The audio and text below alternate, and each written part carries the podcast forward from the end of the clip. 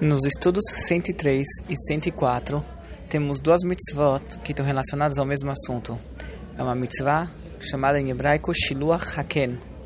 Quando alguém encontra um ninho, não um ninho que foi é, planejado, mas ele selvagem que, as, que os pombos fizeram por si só, as aves fizeram sozinhas, a pessoa e, ela, e a pessoa deseja usufruir ou da mãe ou dos filhotes, os ovos ou os filhotes, tem uma mitzvah que ele deve separar a mãe do ninho. Primeiro ele tem que afastar a mãe do ninho, para só então pegar os filhotes, ou quando a mãe já estiver fora do ninho, então recapturá-la.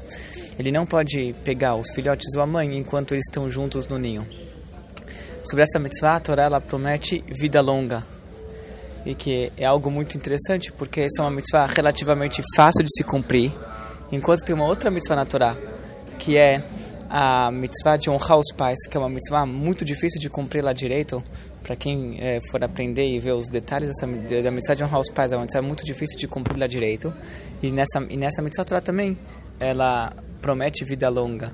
Então é só para a gente ver que como nós não entendemos os valo, o valor das mitzvot, a gente tem uma mitzvah extremamente difícil de cumprir e uma mitzvah extremamente fácil de cumprir e a recompensa para ambas é a mesma.